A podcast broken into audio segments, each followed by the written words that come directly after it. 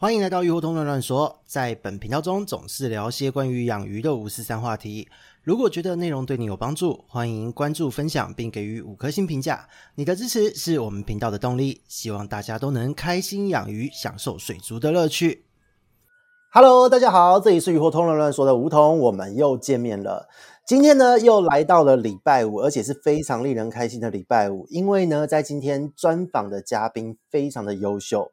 这一个优秀呢，说的不仅是说他们卖的鱼很优秀，再来就是呃，因为最主要是固店的店长本人呢，他就是一个超级帅的阳光型男，因为我口味很重嘛，所以 OK。对，然后呢，就是年轻帅，然后身材又好，那又会顾鱼，完全就是非常理想的一个状态。那如果说在现在呢，就是有在跟小岛水族去买鱼的朋友们，应该都会得到他很亲切的服务，真是羡慕嫉妒恨哦。所以呢，今天就是像我们前面讲到的。非常优秀的这一个店长亲自来到了我们今天的这一个鱼活通乱乱说的频道。那小岛水族呢，在网络上，现在相信大家应该都是非常熟悉的。除了鲜肉这一点之外哦，再来就是他专营了很多特殊的中小型鱼，有很多的这个特殊鱼种都顾得非常的好，而且拍照非常的漂亮。目前呢，跟 Fishbook 这一边就是也有一些合作的一些项目都有在经营。那所以说，就是今天我们就要请小岛水族的这一个呃，我们的帅帅小鲜肉店长，我们的柳丁跟大家打声招呼了。柳丁你好。嗨，大家好，我是小岛水族的首席刷缸手柳丁。为什么说是首席刷缸手？就是呃，那个第一把交椅，专门刷缸的。嘿，hey, 那您目前在那边现在的整个状态来说，你就是主要工作就只有刷缸吗？不止吧？还有颜值担当。没有没有，呃，其实主要就是生物照护的部分，然后主要那个比较杂物的事情会交给下面的工读生，那我比较偏就是整体的，呃呃，生物的环境规划以及我们的，比如说我们接下来的进口的鱼只的规划等等的。等一下，所以现在要进什么鱼，或是要怎么顾，都你说的算，对不对？呃，基本上是这样子，没有错。那我们还是会跟我们呃后面的小帮手，就是稍作讨论这样子，因为毕竟还是要呃跟那个市场的期许要有一定的密合度这样子。因为因为听到刚刚那样子的描述，我就想说，差点我要准备许愿了，你知道？可以许愿什么鱼什么鱼吗？哎，不过我好奇哦，就是在小岛水族现在有就是所谓的接受像我这样真的想要预约什么鱼是可以下许愿的吗？其实是可以，是不是？可以可以说出就是呃我们偏好的需求，然后我们再去呃去看一看，哎，这市场的状况。其实其实最重要还是要看原产地那里有没有供应这样子。对，因为毕竟野生鱼的部分，我们其实很难去掌握就是供应量。哦，就是也是有产季的问题，还有当地方不方便捕捞这样子的问题哈、哦。对对对，所以刚刚就是有提到说，就是我们在这整个除了我自己私人的许愿之外，那在现在整个的小岛水族还有柳丁这边，你可以跟大家介绍一下，你们究竟还有做一些什么，还有你自己的过去的一些简单的经历吗？因为你们的鱼真的顾得非常的优秀哦。好，嗯、呃，其实小岛水族目前就是以。进口野生鱼为优先嘛，第一优先。那我们从进口的检疫以及畜养，然后到最后端的贩售，甚至我们还有做一些一些的那个鱼种的繁殖。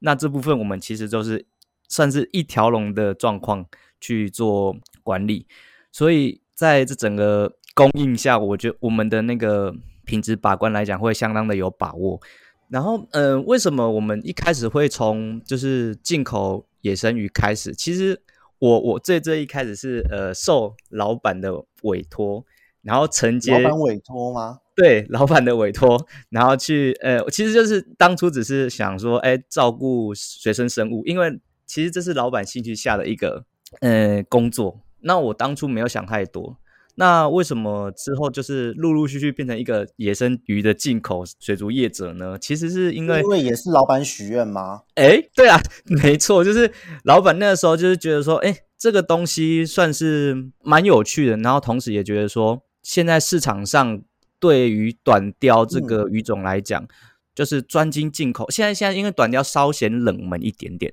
对，其实我也很纳闷，我觉得短鲷其实它是很漂亮，而且我觉得它不会是很难照顾的一条鱼。但呃，以往在以前我们在玩的时候，就好像很多人养到最后就是呃，可能人工鱼的品质参差不齐，然后呢，好像有一点崩盘，慢慢它就整个就不见了。而且别的鱼种会慢慢消失匿迹，短鲷是忽然间就不见了，我就觉得呃，内心好受伤哦。当时要找好多鱼都找不到，那所以你们那时候会进短鲷也是就是有想说要重新炒热这个市场的意思吗？对，因为就是短鲷其实它的物种特别的多，它而且它每每一种每一种就是不同家族之间的形态差异又很大，所以它其实很值得我们去做收藏，嗯、然后去做记录的鱼种。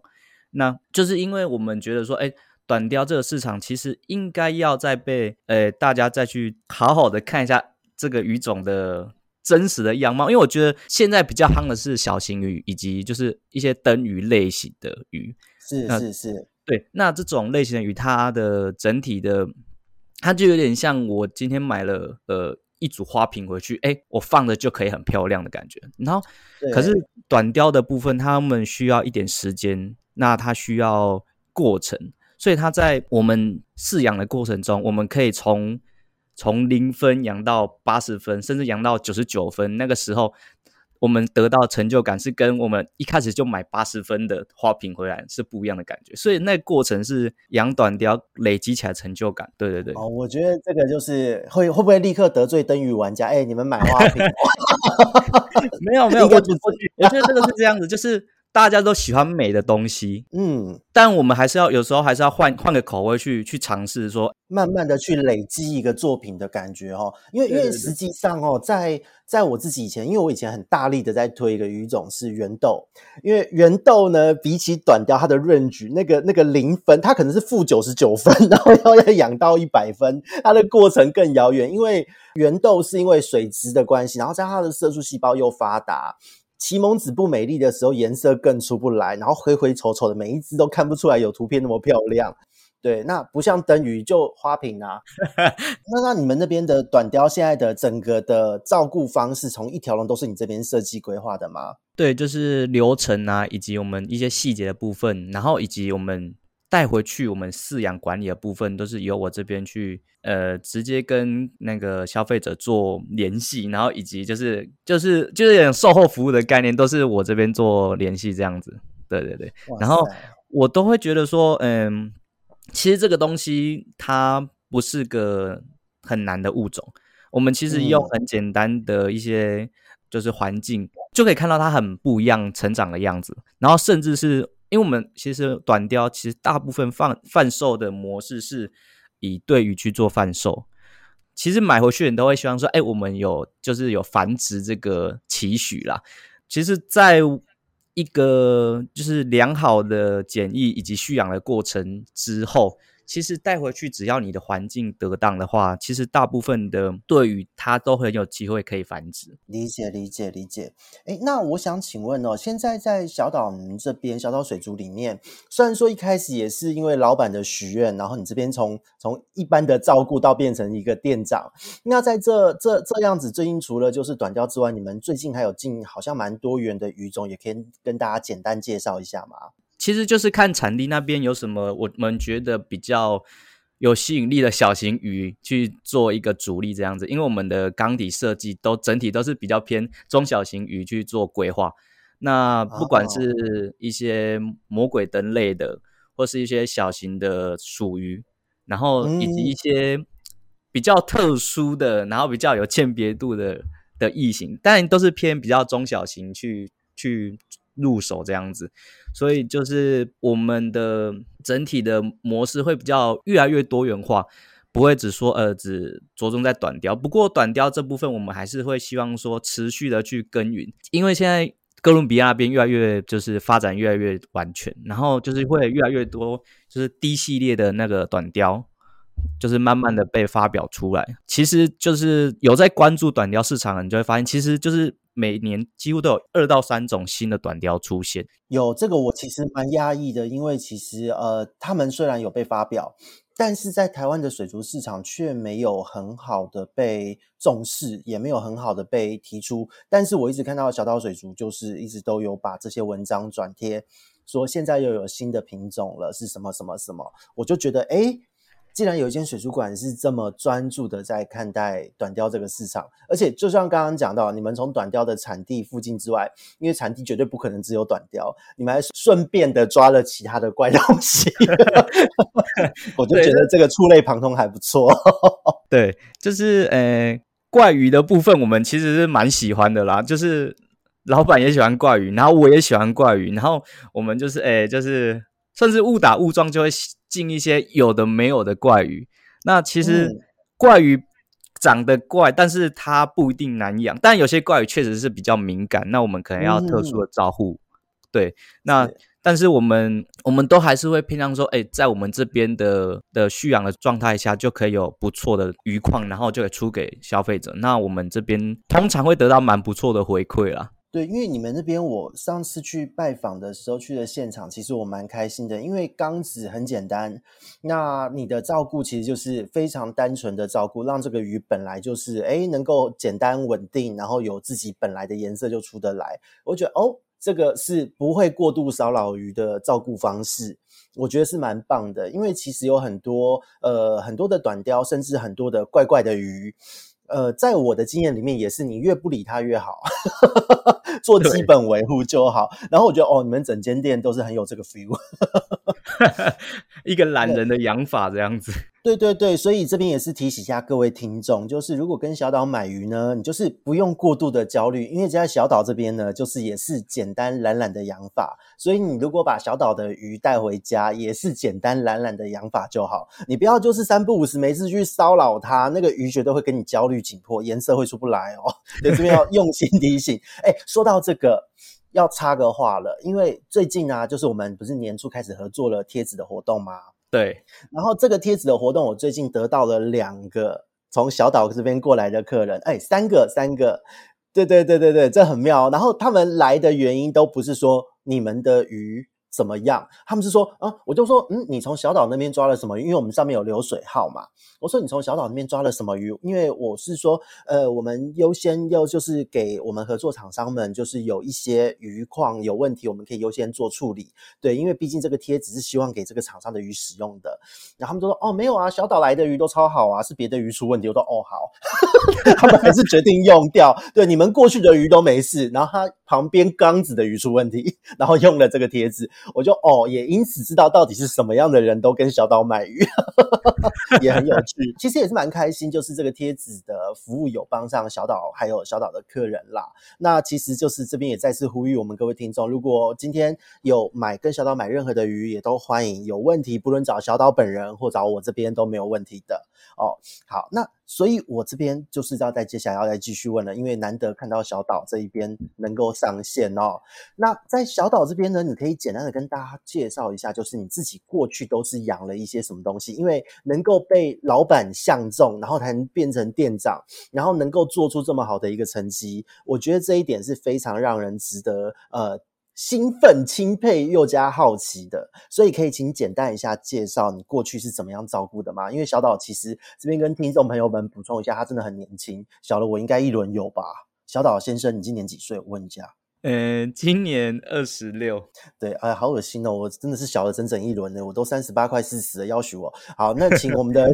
二十六岁小鲜肉先生，我们的柳丁先生来跟大家介做个简单的自己过去的水族生物经验的介绍，好吗？好，就是呃，撇除掉就是国中小那个时候的胡搞瞎搞，其实认真开始养，听起来蛮想听的，胡搞瞎搞也可以讲一下啦，没有关系，我不在意，就是。就是其实呃，认真开始养鱼的时候，其实真真的是大学的时候。然后那个时候接触的第一个物种，其实是就是人工的神仙鱼，就是淡水的那种。是七彩神仙还是说是像、啊呃就是、斑马神仙之类的？斑马哦，理解理解理解。那个时候就是嗯，第一次接触，就是觉得说，哎，这个鱼它会有护幼的行为，然后就是觉得是很值得观察一个物种。对，嗯、然后后来那一阵子就是，诶、欸，在网络上看着看着就发现说，哎、欸，水晶虾好像也蛮好玩的。然后后来就哎、欸、开了开了又开了两缸，然后这是养水晶虾这样子。然后可是、哦、就是很随性诶，超随性的诶，就是看到什么好玩就玩什么一下就对了，好像大家都有这个经验，应该大家都是这样子玩过来的啊，就是看到什么大，就是哎、嗯、现在好玩的、有趣的，那通常都是被被哪个前辈读到这样子，他拍了个对，我我是这样没错，对对对，就是他可能拍了很美的照片，然后说哎这个这个东西可以长这样子哦。对，然后那个时候就是养了水晶虾，然后可是那个时候就是那个时候很很极端的养，就是为什么说是极端的养，就是因为那个时候流行的养法是，哎，水晶虾什么水质，然后以及很什么硬度，什么要你要什么添加剂，有的没有的，然后你的消耗菌要怎样，你的系统要规划要怎么样，然后你就会哎弄得就是你自己雾煞煞，然后就是弄得很忙，然后可是忙完之后。你过了一阵子还是无消无息，对对对，而且而且我还记得那时候流行的，其实现在还是有人水晶虾这样养，就是呃用 RO 水，然后像化工实验一样调 everything，自己调出所有的东西。对对，我就觉得那个非常的累，好像养个虾在做化工实验一样。对，这就是有点太苛求，反而就是。忽略了生物的，就是原本它适应适应的能力，以及它它本来说不定根本就不是在这个环境下成长，是那只是一个我们就是口耳相传的一个数据，但那是一个可以去遵循的一个方向。对，但是我后来养到后面就是哎、嗯、变得越来越随性，就是那些东西也不加了。然后其实我我养到后面发现他们比较有机会，就是。诶、欸，繁殖的的一个方式比较偏向是你的头饵是什么，嗯、这个才是个重点。对，营养是关键。对，它的营养是关键。反而你说我水质要怎么样去调整，反而倒是还好。对，养到后来，我那时候生也是忽然发现，说我那么累干嘛？自来水就好了。结果用自来水，哎、欸，靠，生了。这到底在干嘛？对对对，就是就是莫名其妙就开始哎、欸、爆蛋了，然后就哎、欸、开始小虾飞来飞去。这样子，那隔天看，哎，奇怪，怎么莫斯里面长满了？不是，不是长满，就是布满了小虾。哎，有的时候就是也是从那个时候，以前在学生时代玩这一些东西，玩到后来都会发现说，经常是我们把生物想得太复杂，它本来没那么复杂，是我们人把一切搞得太复杂，结果反而让生物本身变得很焦虑，它就出不来了。哦，下一代又出不来，或者后世就会紧迫暴毙，颜色也不对。对，这是经常遇到的一个状况。现在好多来咨询的，特别是来咨询繁养殖的朋友，也都是这样。很多时候都是说他做了什么什么什么跟什么，为什么鱼还不生？我就说，呃，如果我是鱼，你这样我也不会想生吧。都是教他们住手，真的。你那边应该也不少这种问题哦。对，就是就是客人也会，就是一些特定的物种，就是比如说呃巴西尼格罗。黑水流域的那些鱼，他们就会可能追求说：“哎、嗯欸，我 pH 要到可能四或者五，或者是那我就想说，哎、欸，这个环境其实是很难营造出来。就是以我们的现有的一些东西来讲，你要做到这一点，你可能要很极端的操作才有办法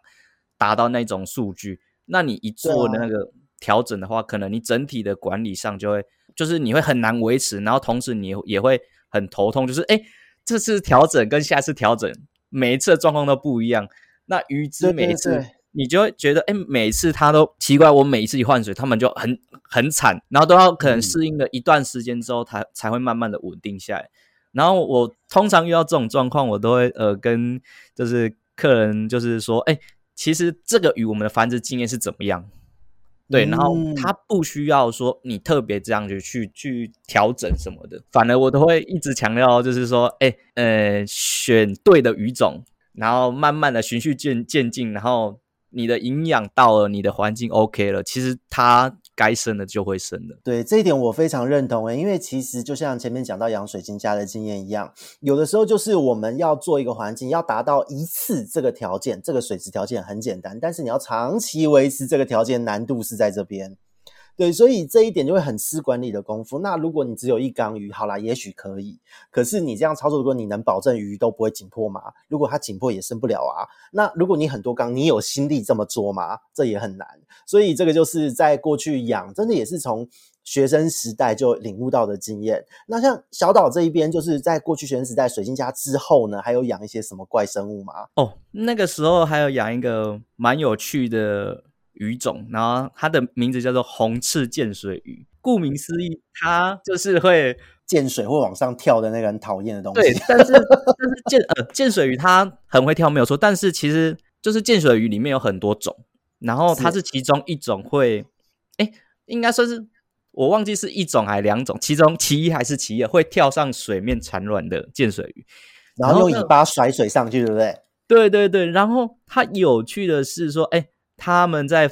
要。就是跳上水面的时候，公鱼跟母鱼会就是呃头就头尾会相连，然后会形成一个很像爱心状的样子，然后就一、嗯、一同跃起，然后就弹起弹起来这样子，然后可能会呃弹到你的缸壁或者你的盖子上，然后去做产卵，然后这个过程是不是一次就 OK 了？他们会陆陆续续来来回回很多次，然后因为他们不是每一次都能够就是。命中他们要的位置，所以他们可能就会来来回回很多次，所以你就可能就是奇怪，怎么他一整个晚上都一直在那边跳？对，他可能然后就一小坨而已。不过我以前在养这个鱼的时候，我有发现，就是他们很喜欢在那个鱼缸壁上面，特别是有时候你有做盖子防它跳，养这个鱼就要防跳嘛，他们竟然给我粘在那个防跳的这个玻璃板的正上方。所以 整块板子就看到怎么有一坨一坨东西，还以为是不是刮牛爬上去，真的会有横留下来那个痕迹，真的很吓人。对对对，那时候我第一次收到蛋的时候，我其实没有没有发现他们有这个行为。然后我是就是在亲友的缸子的时候发现，哎、嗯，奇怪，怎么上面好像有一坨一坨的东西，然后上面又有一点点小黑点，然后奇怪这是什么？而且还发炎了，是不是？对对对，那个时候那个时候已经过了数天了，然后说，哎，奇怪。他们，然后我就把它，我就把它收集下来，发现，哎，奇怪，这个是那个鱼的的小鱼，我就吓到，原来就已经就是他们已经就已经整个发炎，然后已经要准备要孵化了，这样子，蛮有趣的，很震撼呢。对，这个过程应该有让你吓到，而且应该会是一个蛮大的成就感。我竟然养到这程度了，就是它，它会就是让你，你你完全没有发现，因为可能那那一阵子可能比较忙。可能要考试还怎么样，比较忙，嗯、然后就是没有特别去留意这件事情，然后他们就就是就产完卵，然后我发现之后，我就可能就是那几天我就特别晚上我就一直看，就发现哎，确实就是呃两大概二到三天，他们就会有这样子的状况，然后陆陆续续持续的的产卵这样子。那这个真的是还蛮蛮有趣的，因为以前也是以前我会迷上繁殖鱼，就是从小时候开始迷上繁殖这个动作，也都是因为。呃，鱼类的繁殖行为太有趣了，有各式各样的繁殖的动作，还有你想不到的一个对策，所以我就是那时候觉得，诶，怎么有一些鱼，像那时候第一次繁殖巧克力娃娃，那时候台湾才进没几批货，我国中的时候。天啊，那时候你几岁啊？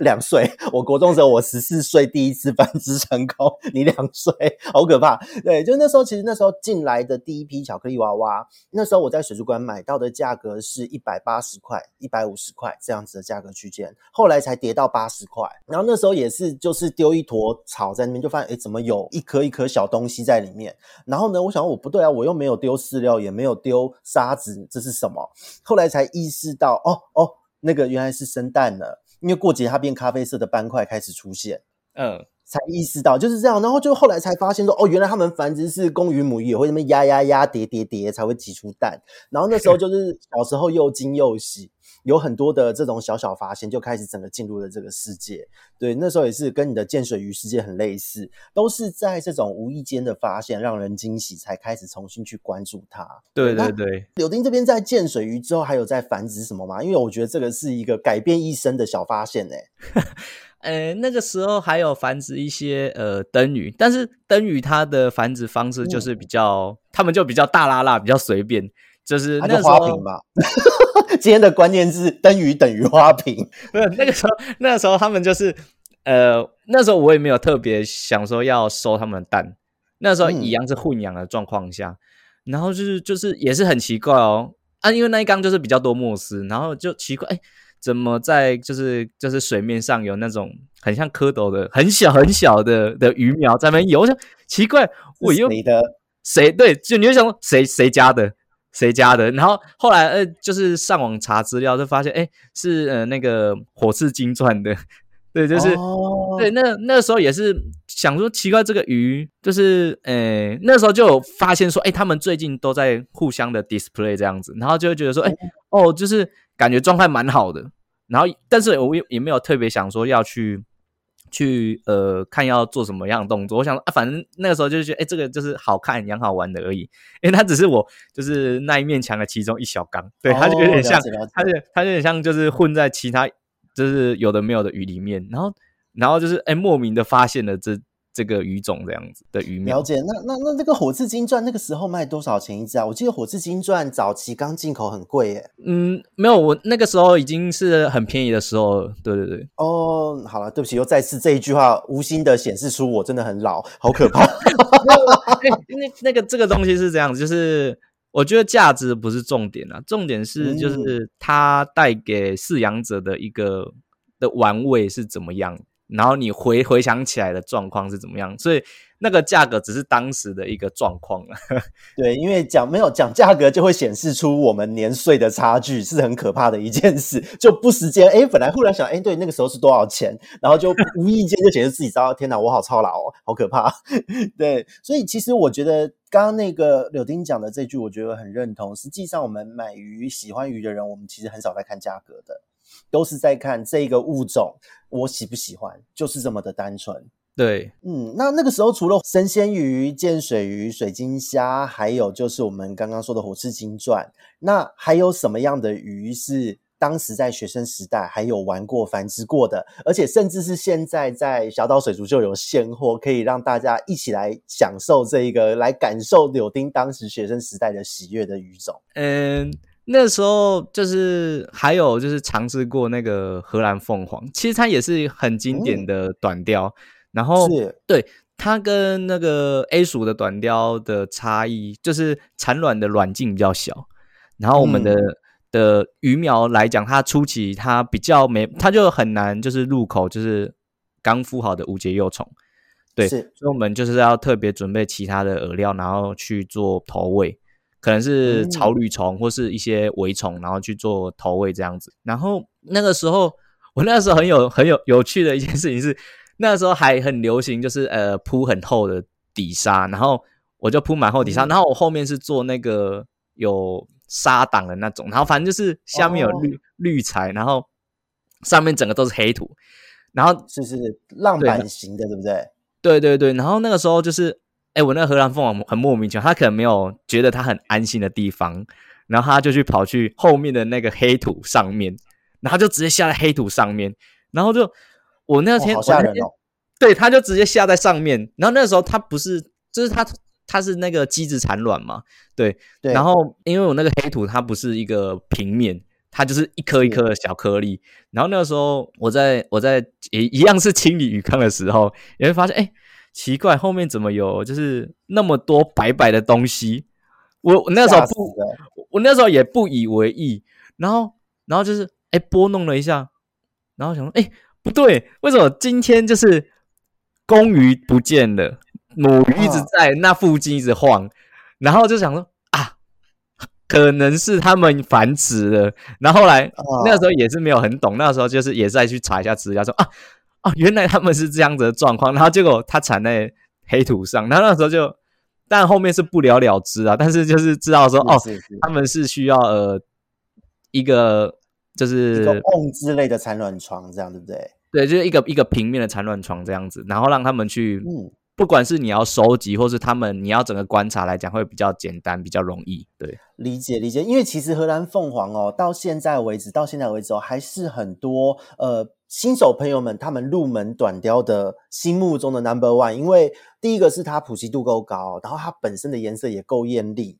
那在这样的状况之下，就是很多人会想要去挑战这个鱼，想要买这个鱼。结果，呃，很多人都也是因为繁殖出来不知道给它吃什么，因为呃，很多时候就是在滋养啊，或者是在呃如何让种鱼调整体态、调整体质这一块会比较没有那个概念。新手朋友很多时候都在这个地方挫折。对，可是因为荷兰凤凰而开始对短钓的兴趣，就开始找其他鱼。我相信有蛮多人应该是这样找到小岛这边的哦。对，就是。其实其实荷兰凤凰真的算是一个很很好入门的鱼种。它以人工鱼来讲，它有很多就是品系。那所以就是就是大家会开始接触到短鲷，有我我想应该至少有三成的人应该是从荷兰凤凰开始的。我觉得三成很高的比例耶，好惊人哦！这是认真的吗？三成？对。你们那边是不是常常接到人家的询问，就说：“哎，你们那边有没有野生荷兰凤凰之类的？”对 对对，就是就是因为他们，因为我们就是以野生鱼进口为主嘛，然后常常就是会偶尔就是会有一些，哎不管是老玩家或是新玩家，因为最近可能可能哎在社群啊或是一些社团里面讨论到，哎荷兰凤凰可能有人在讲，然后突然又哎开始又在问野生荷兰凤凰，因为其实野生跟人经典鱼诶。对对对，就是不管它什么时候，都还是会有一个需求在这样子。对，然后、嗯、可是其实人工跟野生来讲，它其实没有它它的差异，就是看有没有颜色有没有比较艳丽这样子。但是野生有它的野生的味道啦，就是它的虽然说颜色稍微朴素一点，那但是它的整体的形态形质上会比较，我觉得差异不大，但是还是有一点点差异。比如说它的、嗯、呃呃色彩的表现以及它的分布等等的，对，而且我觉得它的身体比例就是好像体长会比较修长一点。野生的荷兰凤凰比起人工的比较圆的感觉，它比较更修长。对、嗯、我自己的感觉，对，对我我觉得有可能是在在野外假不卡赫啦，吃的没那么好，啊、吃的没那么好，就是说他们可能就是二三餐，然后我们人工养就是。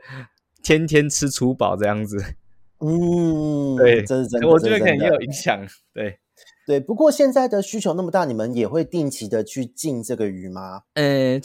近期没有，对。不过就是如果有的话，我们其实都还是会希望，哎，有常态上的库存这样子。对哦，了解了。所以如果我今天是想要再重回短雕的怀抱，我可以找你们。哎，荷兰凤凰野生许愿许愿。对，哎，那说到这边哦，因为讲到了短雕，所以在这个短雕荷兰凤凰的这一次经验，这也是让说现在忽然想要在小岛水族专门做。短鯛这个鱼种为主力的一个原因之一吧。那这一点的话，就是也很想问说，在养殖短鯛，因为现在在整个小岛水族里面，在库最多品种的，我相信就是短鯛了。那个看你们的介绍，你们的官网超华丽的，所以这一块就是是不是可以给大家一些养殖饲养短鯛的一些你的经验和建议？这一点还有他们要怎么照顾，可以跟各位听众介绍一下吗？好，呃，其实养养短鯛。我这边就是收到的回馈，大大致就是分两种。呃，第一个是一个就是大混养，就是哎、欸，我整个、啊、整缸都是短雕，然后就是就是罗马竞技场的概念。然后另外一种对，然后另外一种就是呃成对，然后单缸的饲养。那这通常是我们比较建议的。嗯、那但是大混养我们也没有说就是不 OK。其实我们在一个。适当的一个密度以及我们的物种的选择上，只要得当的话，其实你在一个不小的缸子，可能两尺缸里面，你十五到二十尾，其实这个范围是可以接受的，但还是要有一定程度的造景。那这个状况下，我们、嗯、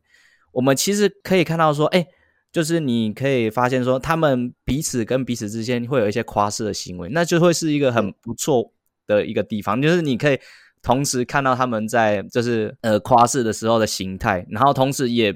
不会说，哎、你需要很多很多的空间，然后才能看到说这么多种鱼。但是缺点就是可能偶尔会有一些呃小打小闹而导致的一些小损伤这样子。就是最漂亮的，可能那个很唱秋的天线。我像我每次看到，我一开始其实小时候喜欢短雕，除了金属色泽之外，再来就是有一些像酋长啊，或是三线那个前面的三的几条背鳍的那个鳍，真的很唱秋。然后如果混养的话，这个鳍条都被打断，诶我都觉得好受伤，内心我的内心比鱼本人还要受伤，对，都会有这种状态。对对对，那就是会会是比较可惜的点呐、啊。那，所以我们通常还是会建议说，哎，如果你希望就是欣赏到就是它整体完整的体态的话，会还是会希望说，哎，我们呃以一个小缸，然后做成对的饲养，对，那最好当然就是，甚至你一缸一尾，那当然就就更好，就是如果你一缸一尾很奢侈哎、欸。很奢侈，没有错。但但就是一个，就有一个有一点像是你真的就是养一个小宠物，很漂亮的小宠物这样子的概念。这个点在斗鱼还蛮多玩家会这样，其实就是斗鱼的更更更再升级一点的养法，因为毕竟短鯛还有一定的活动空间。哎，那说到这边，我打个岔问一下，如果是一般来说，你会建议短鯛的饲主们，他们如果要成对饲养，一缸大概要多大？哎，如果以初期入门的话，我们通常还是会建议水量一样要尽可能的大，因为初级饲养上，我们的呃对鱼的选择上，有时候会公母会有一些比较悬殊的差异，就是它尺寸会有一些悬殊的差异，可能你只要差到一呃一公呃一点五公分以上的话，就很容易会有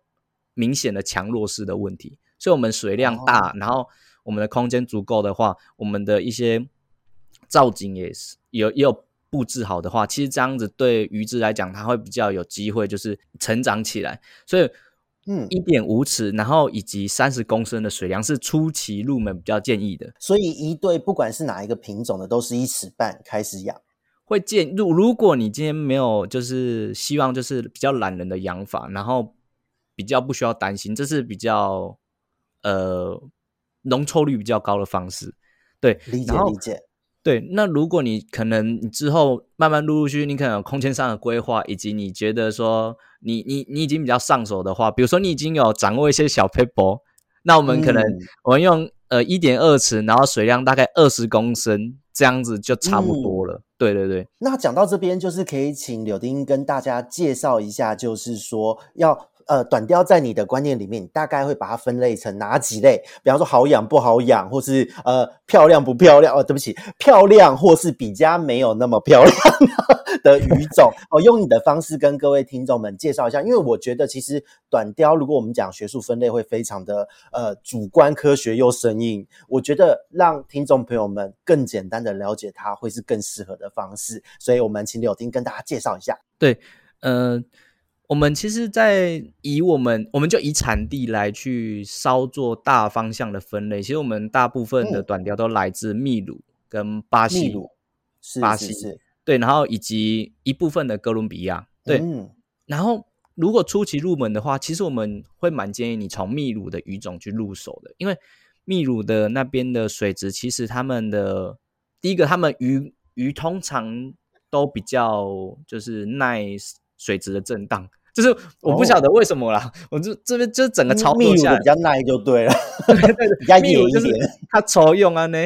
对对对，哦、对，然后也不是说巴西的比较比较那个柔弱啦，就是说，哎，我们这边操作下来，不管是繁殖的难度以及它水质的一些容忍度来讲，秘鲁的鱼种它整体会是很不错的入门的一个方向。那了解，再去从秘鲁的鱼种，呃，你可能有。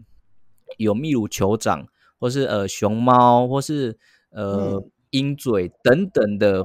对这一类的，它都是蛮不错，可以去做选择的物种。就是呃初期来讲，我们先以我们主要目标是繁殖的话，我们可能就是从秘鲁的鱼种入手嘛。那其实可能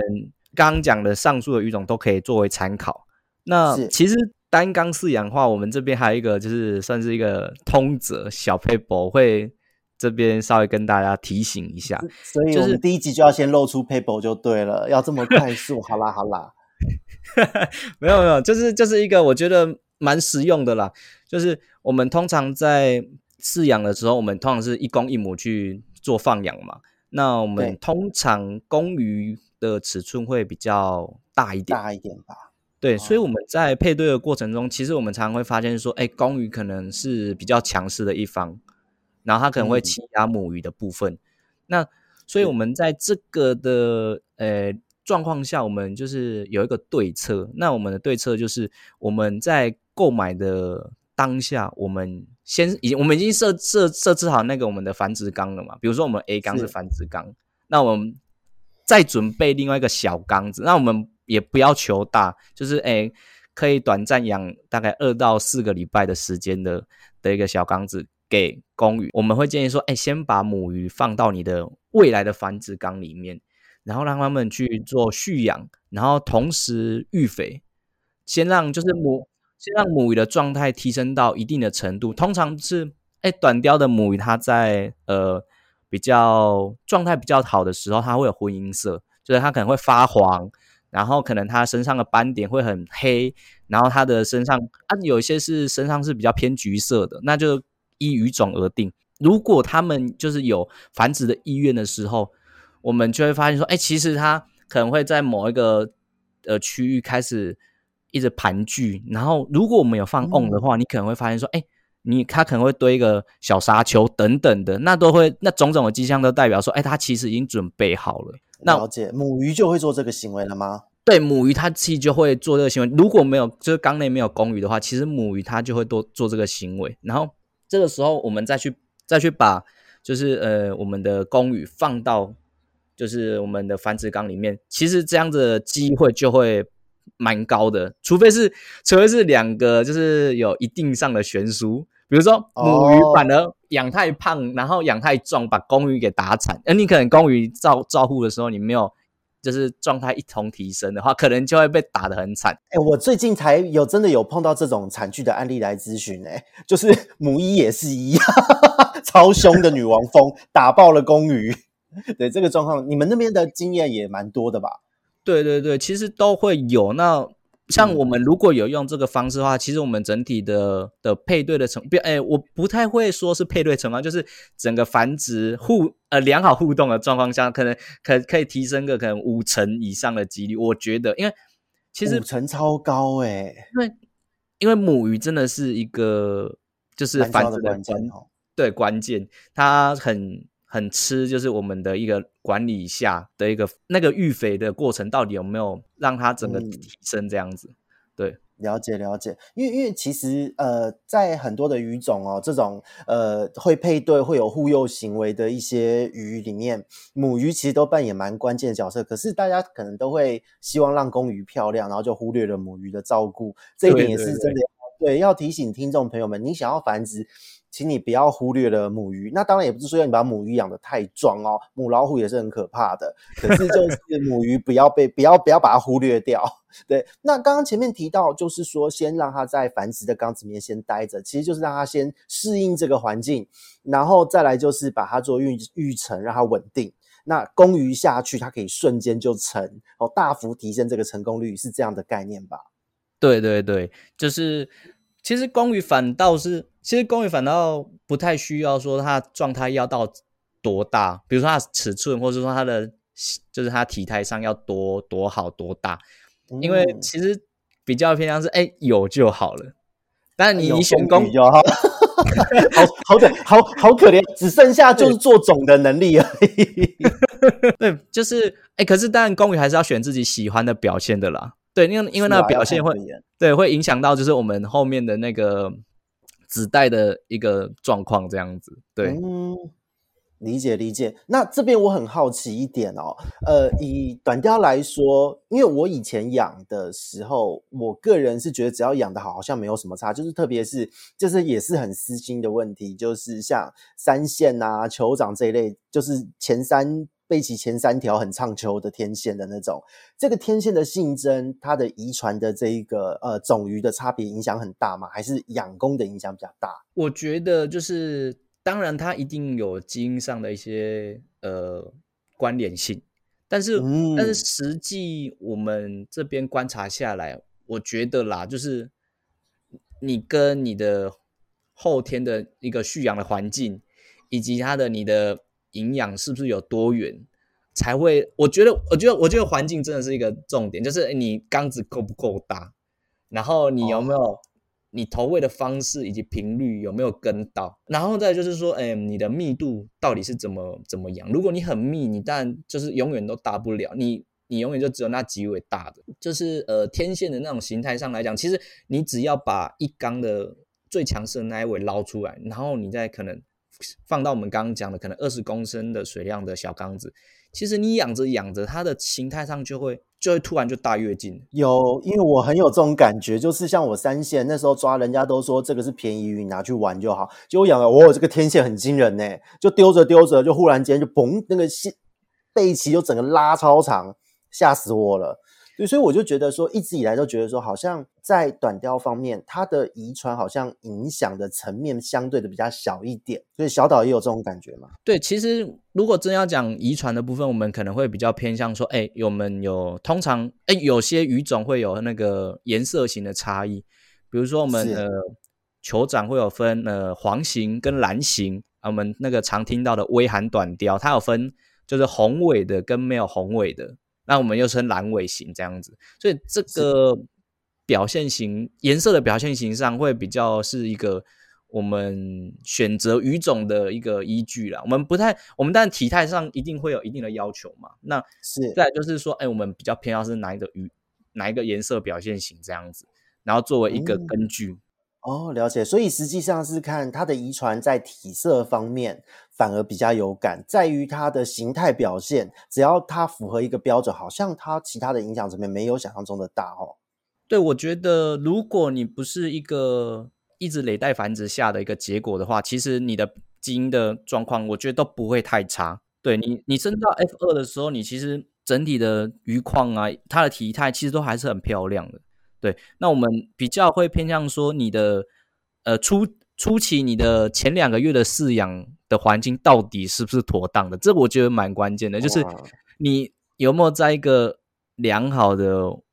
水质下，然后就是它它这个这个状况下会影响会比较大了。反而你说基因嘛，这个会比较不会是我们在乎的点。对，因为因为我这边其实有蛮多的鱼友，这一阵子也是有来问，也是来提到说他的鱼怎么养了三四个月，然后呢才一才两公分，一两公分。我说你这个是单到了吧？耽误到了，这个这个不太正常。对，这个就错失了前面的黄金发育期，就会有问题了。对对对，就是那一段期间的营养真的是蛮重要的。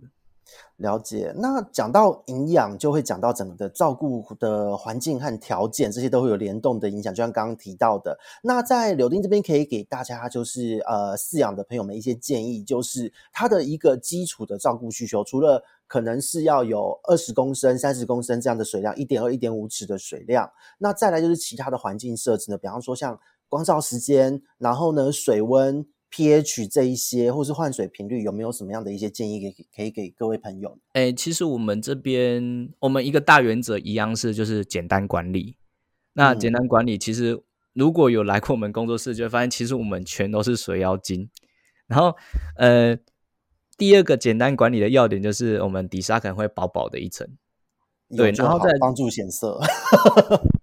其实你你不用你太厚粉了，你会弄得很累啊。然后你会你到时候如果又要换沙子，然后要吸一吸吸半天吸不起来，很麻烦。对，然后再来就是，呃，刚刚有讲到的是光照。其实我们光照其实就是用定时器去，就是定时。我们不太会特别就是调整光光照，但是在呃有些鱼种它可能会因为光照的时间改变，会会有那个繁殖的。是的，是的。对对对，所以那也是一个一个美感，所以就是之后如果有机会可以再讲到，对对，然后了解了解了解，然后我们这边还会讲，就是有一个简单的，就是沉木以及就是阴性的水草这样子做，哦、就是造景上的就是搭配，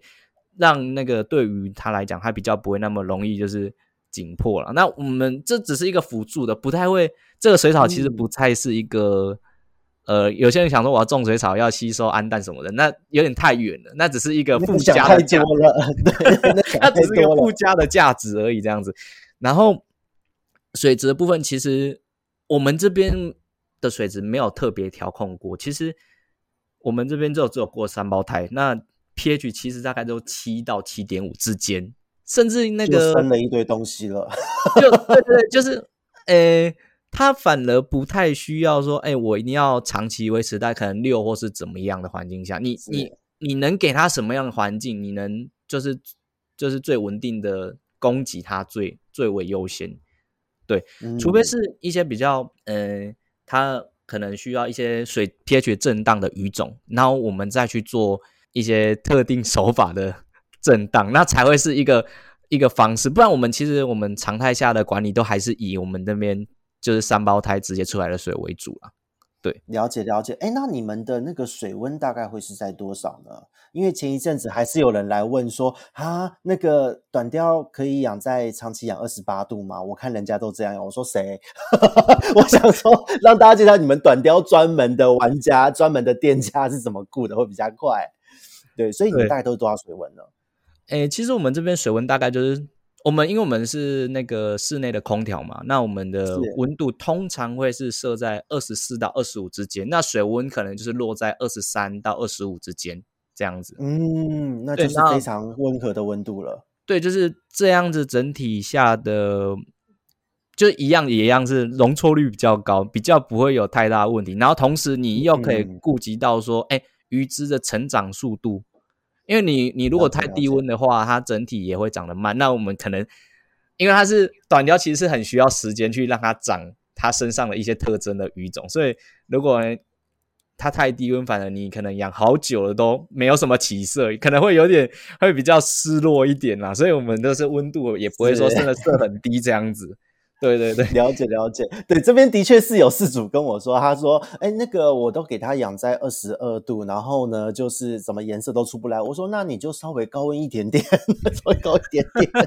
对，就什么样的人都会有，很好很好玩。因为短鯛的可塑性太高了，它的照顾养工的可塑性实在太高了。对，所以我觉得这个是很很有趣的一点哦。那现在在整个的小岛这边，你们柳丁这边大家的照顾之下，你们在可能从二十三到二十五度这样的区间，你们的喂食大概都是什么样的喂食频率呢？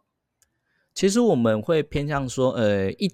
每就是一周大概，哎，其实我们每天都有投喂，但是我们不是每一天都投喂。嗯呃，很充足的饲料。我们其实是呃一每一天都有投喂，是可能我们有滋养过的无解无解幼虫。哦，对，然后再就是呃主食是刺虫或是干饲料。那我们干饲料就、嗯、就是树种，然后去做搭配这样子。那刺虫就是多元喂食，完全做到多元喂食。对对对。然后呃刺虫就是大家都会用啊，只是说现在我们这边。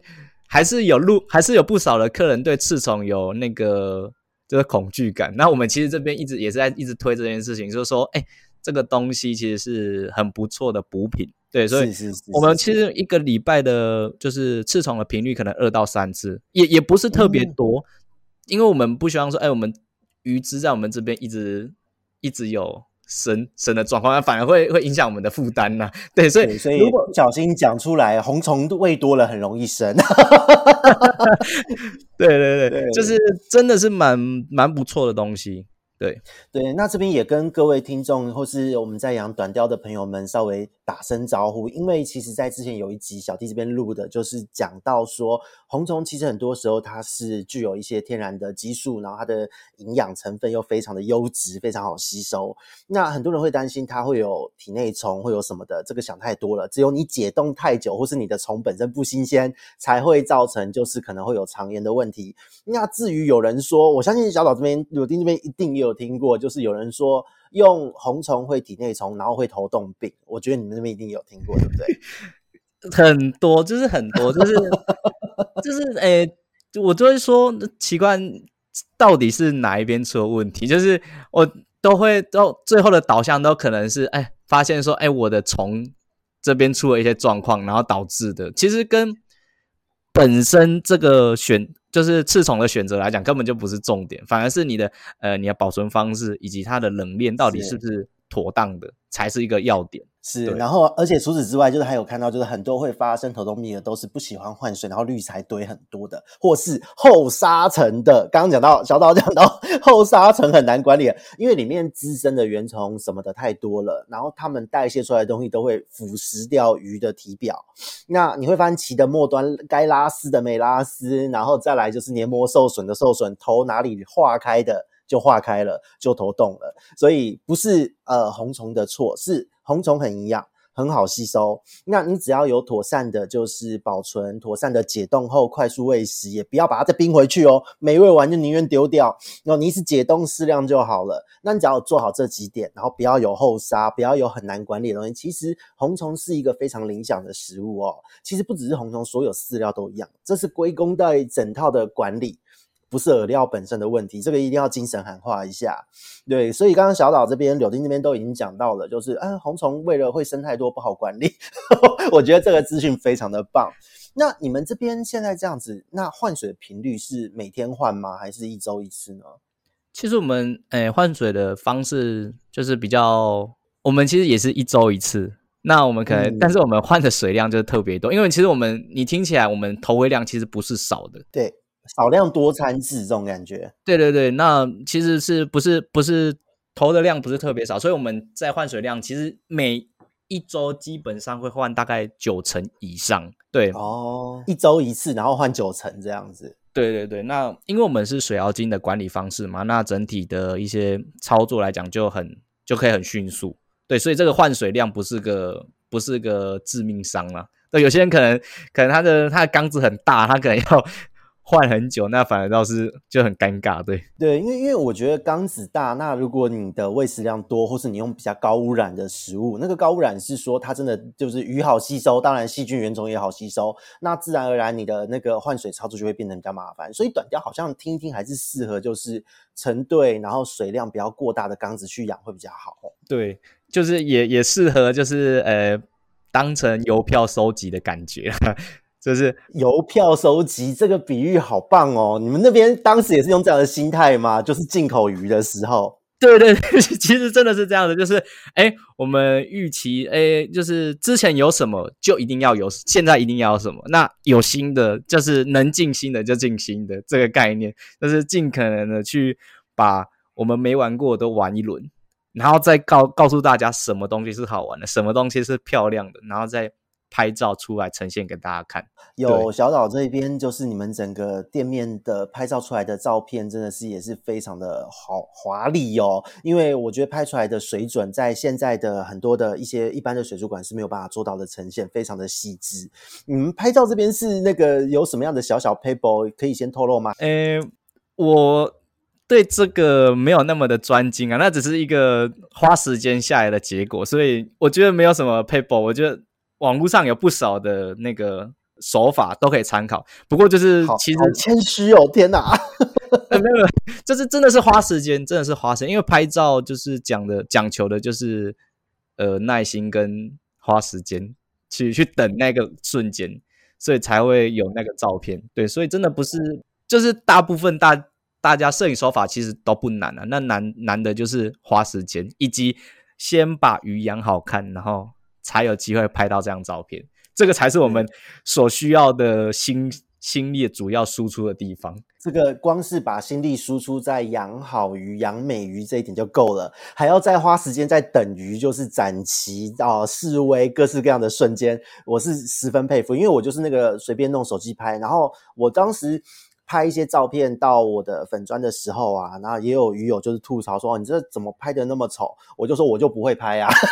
我已经完全放弃这一条路了。”对，所以我非常佩服你们。那讲到这边，其实就是在我们这一次的这一次的第一次的登场录音呢，就是我也很好奇一件事哦。接下来呢，就是小岛水族的下一步，在柳丁和老板这边的共同规划之下。下一步会有什么样的一个品牌上的计划呢？比方说，接下来会不会有什么特殊的语种要跟大家提前爆料啊，或者什么好玩的东西要来啦之类的，可以曝光一下吗？呃，语种的部分我们其实都没办法很确定啊。那我们你们都是顺便抓是不是？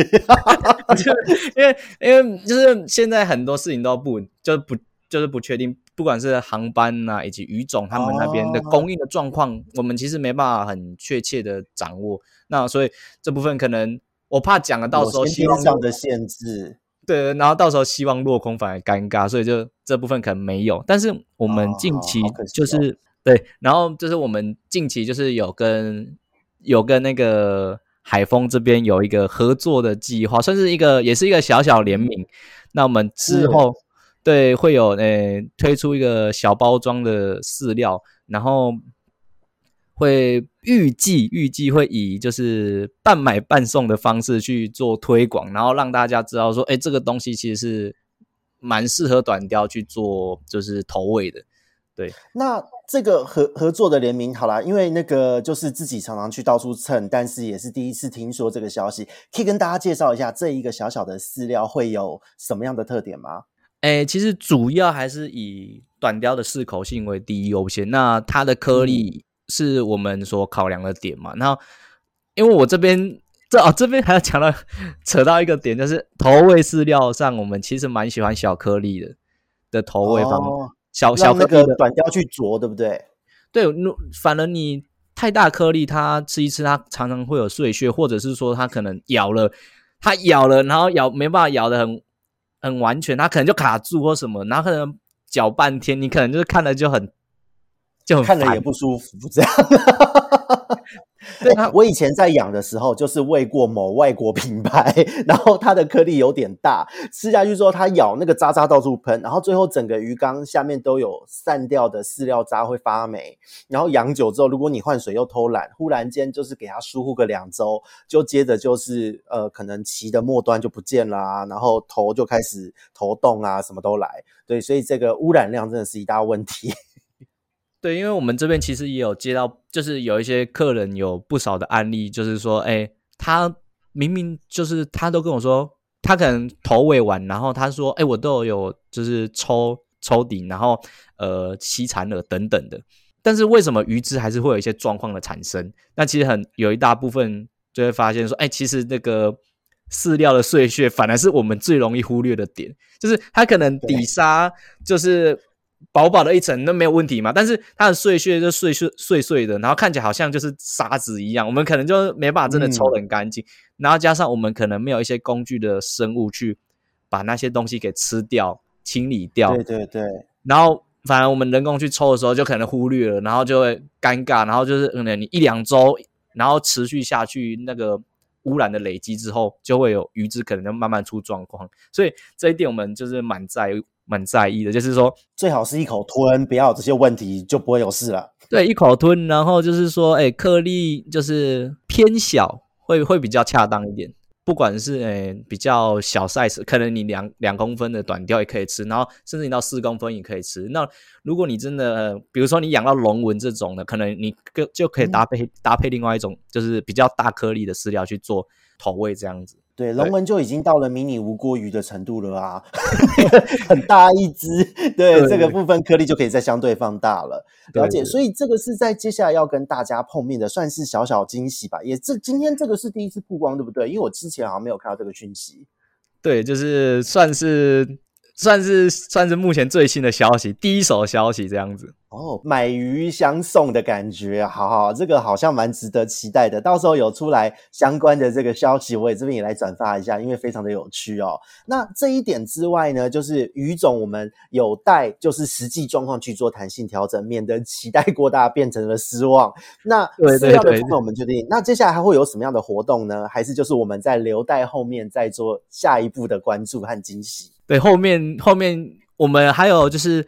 预计还还想要跟一些就是厂商，然后做就是一些合作的部分，可是这部分还没有真的洽谈好，所以这部分可能要之后再公开，可能会比较恰当一点。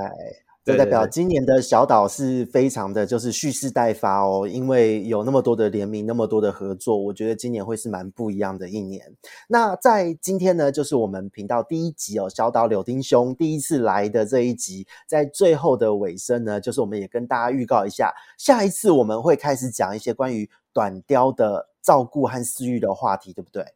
对，那。那这个部分的话，就从刚刚我们聊到的，像是秘鲁短鲷开始嘛，让新手朋友们有个依循进来，还是要推坑很可怕的鱼呢？我觉得，哎、欸，我们就是可能分，嗯、呃，难度可能一二三，然后我们再去稍作，就是循序渐进的介绍，就是大，就是代表性的介绍这样子，对，应该就会有不错的选择了。了解了解，因为其实，在短鯛这边有很多的朋友们，他们很有趣哦，就是。因为太有兴趣了，结果他们查发现每一种好像都很美，反而不知道该怎么挑。那当所有的短雕商品一字排开的时候，每一只都美到都是眼花缭乱，然后也不知道哪一些鱼比较好顾，哪一些比较难顾，所以我觉得接下来的集数对于推坑重振短鯛市场是会很有帮助的集数。